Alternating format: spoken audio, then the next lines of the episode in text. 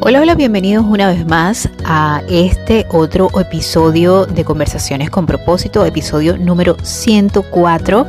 Y te digo que eh, estos programas de lunes y viernes vienen en formato podcast, eh, es decir, que también los puedes escuchar por otras plataformas, eh, Google Podcast, Apple Podcast, Anchor FM, Spotify. Em, y bueno, de esa manera lo puedes escuchar. También normalmente transmitimos el video, pero hoy por una ocasión especial solamente estamos transmitiendo lo que es el audio de este podcast. Te invito a que si te gustan estos temas que tratamos los lunes, donde hablamos de conversaciones con propósito, Hablamos eh, de temas importantes de emprendimiento, relaciones personales, desarrollo personal, e inteligencia emocional. Pues te pido que te suscribas allá abajo donde dice suscribirse para que una vez que yo suba un video, normalmente son videos, pero como te digo hoy nada más es formato auditivo, o cuando suba este, algún programa en, en, las plataformas auditivas, pues tú seas una de las primeras personas en enterarte de que ese programa está por salir. Eh, pues te invito a que te suscribas, que presiones la campanita. De esa manera siempre estarás enterándote de todo. También te invito a que escuches los programas que tenemos los viernes donde ya no hablamos de conversiones con propósito, sino que también hablamos este pues de esos temas que han estado en el tapete durante la semana, hablamos de temas importantes como por ejemplo temas de actualidad, pero no solamente de farándula, aunque de vez en cuando también hablamos de farándula, sino que también hablamos de qué ver en la comodidad de tu casa, películas, recomendaciones eh, de qué ver en la comodidad de tu casa. Hago como una sinopsis sin necesidad de spoiler de algunas de las películas que te recomiendo. Y bueno, de esa manera tú tienes una guía de qué ver, porque a veces uno se pone y se mete en Netflix, por ejemplo, por decirte una plataforma, y empieza a pasar y a pasar y a pasar, y no sabe qué ver, o empiezas a ver una película y a los 15 minutos quieres quitarla porque es muy mala. Bueno, yo te ofrezco una guía de qué ver para que tú nada más tengas, anotes y digas, voy a ver la película que Dianora me recomendó. Si no me, no me he presentado aún, mi nombre es Dianora Delgado, para los que no me conocen. Hoy Hoy, como te dije, no estás viendo mi carita, pero normalmente lo puedes hacer. Te pido que sigas la lista de reproducción eh, en este canal, que es Dianora Delgado, hashtag las canas. La lista de reproducción es Conversaciones con propósito. Como te dije, hay dos, mm, dos programas, dos episodios a la semana del podcast Dianora Delgado Podcast. Bueno, mis queridos canositos, eh, conversadores con propósito que siempre tienen un tema interesante del cual hablar. Te pido que te pongas cómodo, que tomes, que te, que te acompañes de algo, una bebida, un café o algo y empecemos esta conversación con propósito de hoy que seguramente te va a encantar. Y es un poco de esos hijos que son desagradecidos con sus padres, esos hijos que olvidan muchas veces a sus, a sus viejos, ¿verdad? Pero también por otra parte, también tenemos a esos padres que son muchas veces tóxicos y manipuladores que son también tóxicos y manipuladores, se puede decir también. Entonces vamos a ver este, estos casos. A veces hay casos intermedios, a veces puede haber de todo en esta viña del Señor. De eso precisamente vamos a hablar hoy en Conversiones con propósito en nuestro episodio número 104 de Dianora Delgado Podcast.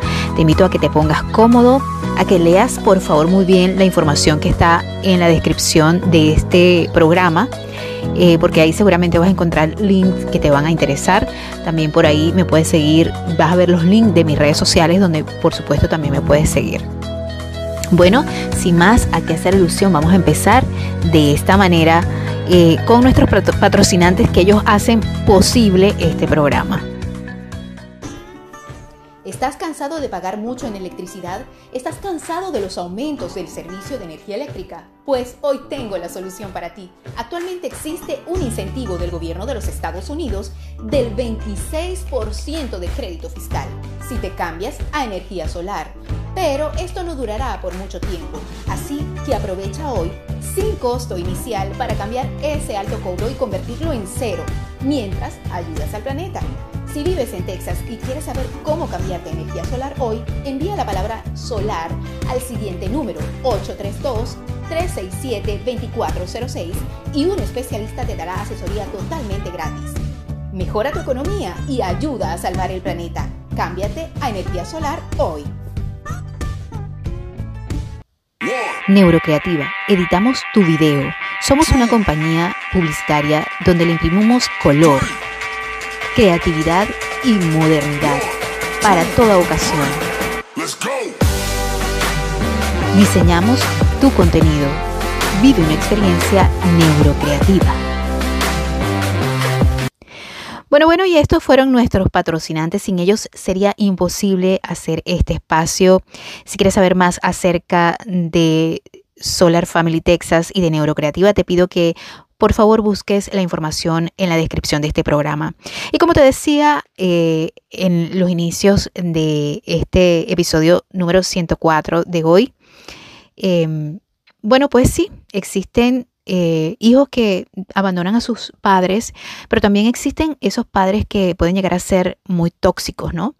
Y este, yo como madre sé que nosotros queremos hacer, muchas veces como padres queremos hacer lo mejor por nuestros hijos y por amor también cometemos muchos, muchos errores.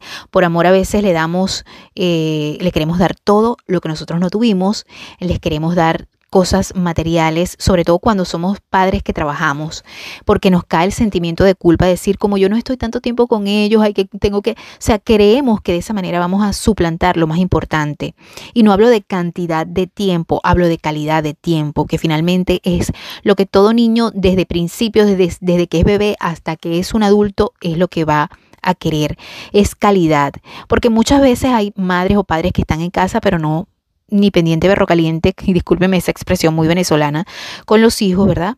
Eh, y hay padres que en, este, en cambio pues los ven muy poco, pero los, cuando los ven, esos padres se empeñan en ser memorables esos momentos con sus hijos, compartir con ellos realmente. Entonces existen las dos caras de la misma moneda. En lo particular hoy en día, este, también, sobre todo en nuestra cultura, en la cultura latinoamericana, y eso era algo que yo decía también en el, episodio pasado, muchos padres este, quieren estar encima de los hijos todo el tiempo. Es más, este, que vivan cerca, que estén cerca, y, y nos olvidamos un poquito de, de a lo mejor de, uno, de un principio hasta bíblico, ¿verdad? Un principio que este, nos, ha, nos, ha, nos ha impuesto la salud de la familia como tal. El núcleo familiar exige papá, mamá e hijos y los abuelos están bien, por supuesto, pero no forman parte del núcleo familiar. Los abuelos están en su casa, para que los nietos los visiten o ellos visiten a sus nietos una o dos veces por semana, estén a la par, estén allí, amor, cariñito, pero no es no es estar viviendo todo el tiempo bajo el mismo techo porque eso no es lo más saludable que se puede hacer para el desarrollo ni de la pareja, ni del buen matrimonio, ni también de la crianza de los hijos. Los abuelos son esenciales, importantes, maravillosos para dar amor, para, para amarlos, para quererlos, pero la base fundamental de la sociedad es mamá, papá e hijos. Y así debería ser. Por eso es que la Biblia te dice dejarás padre y madre. Entonces a veces tenemos esos padres, vamos al, al al lado, eh, eh, al lado de los padres que a veces exigen eh, tú me tienes que querer, tú me tienes que amar, tú me tienes que cuidar y eso está bien, eso está bien porque los hijos tenemos que hacerlo, pero las cosas impuestas y de qué manera se piden también es importante entenderlo, ¿no? hoy en día, pues también, sobre todo también, por ejemplo, en Venezuela se ha vivido mucho el caso de la migración, que es mi caso, donde yo tuve que dejar a mis padres sin saber cuándo los volvería a ver, sin saber si iba a estar para los momentos cruciales, que de hecho lo que me conocen saben que yo perdí a mi papá hace un año y unos meses y pues no pude estar allí en ese momento. Es algo muy particular, muy personal. Y pero me quedan muchas cosas, este, y ya también esto lo hablé en otro episodio, me quedan muchas cosas las cuales yo eh, pues pude, pude estar en paz conmigo misma porque yo sé que hice lo mejor, lo mejor posible, ¿no?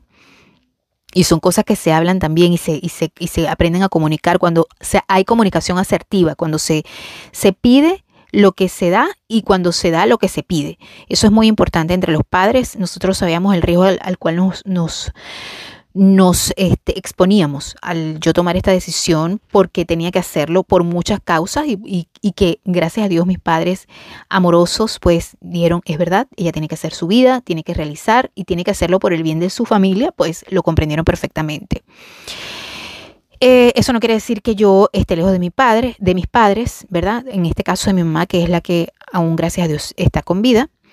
Eh, pero eh, muchos hijos pues se olvidan hasta de eso, de llamar a sus padres, de estar en contacto con ellos, de estar pendientes qué es lo que necesitan.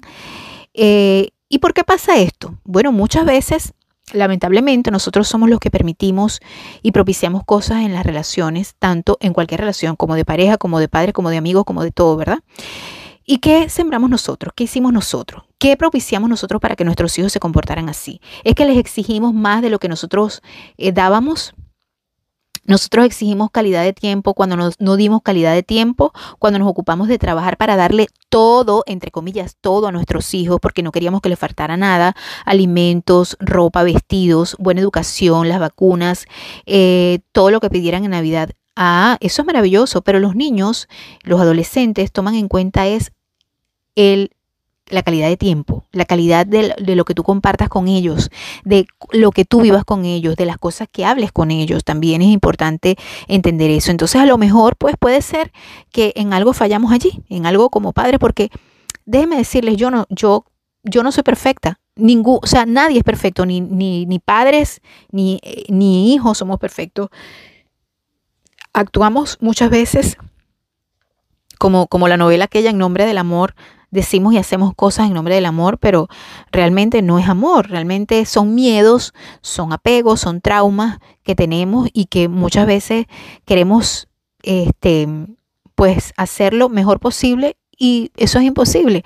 Muchas veces, a veces el exceso de disque amor, ¿verdad? Eh, el exceso de amor hace hijos eh, que no les importe nada, que sean este, narcisistas, también puede ser, que sean hijos que después que les diste todo, pues sean ingratos por el hecho de que, bueno, eh, crecieron pensando que se lo merecían todo sin necesidad de hacer nada. Y eso también, pues, lamentablemente es culpa de la crianza. Entonces, eh, pues, eh, obviamente no le quita responsabilidad al hijo entender que está siendo un mal agradecido, que está siendo una persona este, abandonadora, pero también es responsabilidad de, los padres porque el hijo es producto de lo que nosotros como padres hacemos. Tristemente es así, no sabemos, muchas veces no tenemos una guía para saber qué estamos haciendo mal, qué estamos haciendo bien. Por eso creo que es importante este, siempre y en todo momento llevarnos por, por, este, por meditar acerca de lo que hacemos, por aprender a escuchar nuestra voz interna. Y otra cosa que creo que es muy importante es cuál es nuestra historia, nuestra historia particular con nuestros propios padres para entender por qué nuestros hijos actúan como actúan con nosotros, ¿no? ¿Qué no perdonamos nosotros de nuestros padres? ¿Qué, qué cosas, qué traumas internos hay eh, este, con nuestros padres? ¿Qué, ¿Qué no hemos solucionado en nuestra relación con nuestra mamá o con nuestro papá? Que nos lleva a tener ese tipo de relación con nuestros hijos. Yo creo que es muy importante entender eso también, porque este porque nosotros tenemos ese tipo de relaciones con nuestros padres, porque somos nosotros como somos con nuestros hijos, qué carencia tenemos nosotros desde el punto de vista como personas que las vamos a ver reflejadas en nuestros hijos. Cuando yo, esté, cuando yo estaba más joven, eh, pues yo escuchaba mucho eso de que decían, bueno, de hecho hay una canción de Shakira que dice, eh, y a, vestir santos si, si a los 30 años no te has casado, ¿verdad? Y es verdad, muchas veces habían, habían madres que les recomendaban a sus hijos, no importa que no, que no te cases, pero ten tu hijo, porque tú no te puedes, tú no puedes tener una vejez sola. Eso es como quien dice, voy a tener otro hijo, que, que, que confieso que muchas veces lo dije yo y que le pido perdón desde la parte e, este, energética a mi hijo menor, porque muchas veces yo lo dije, yo quiero tener otro, otro hijo para que juegue con, con mi hijo mayor, para que él no se sienta solo. Entonces yo no, yo no puedo plantearle eso a un hijo, voy a tener un hijo para no estar sola cuando yo esté, esté vieja, porque los hijos no son de uno, creo que eso es lo más importante que uno como madre tiene que entender. Si mi hijo se aleja de mí es porque, bueno, yo, yo tuve una buena misión para darle las alas de la independencia, de la libertad, para que él volara libre. Porque una vez que nosotros asumimos el, reto, el hecho de ser mamás, es aceptar que nuestro corazón va a ir por ahí y nosotros no vamos a tener la oportunidad de hacer nada por ese corazón, porque ese corazón tiene una vida propia y va a estar eh, a, sus, a sus anchas, ¿verdad?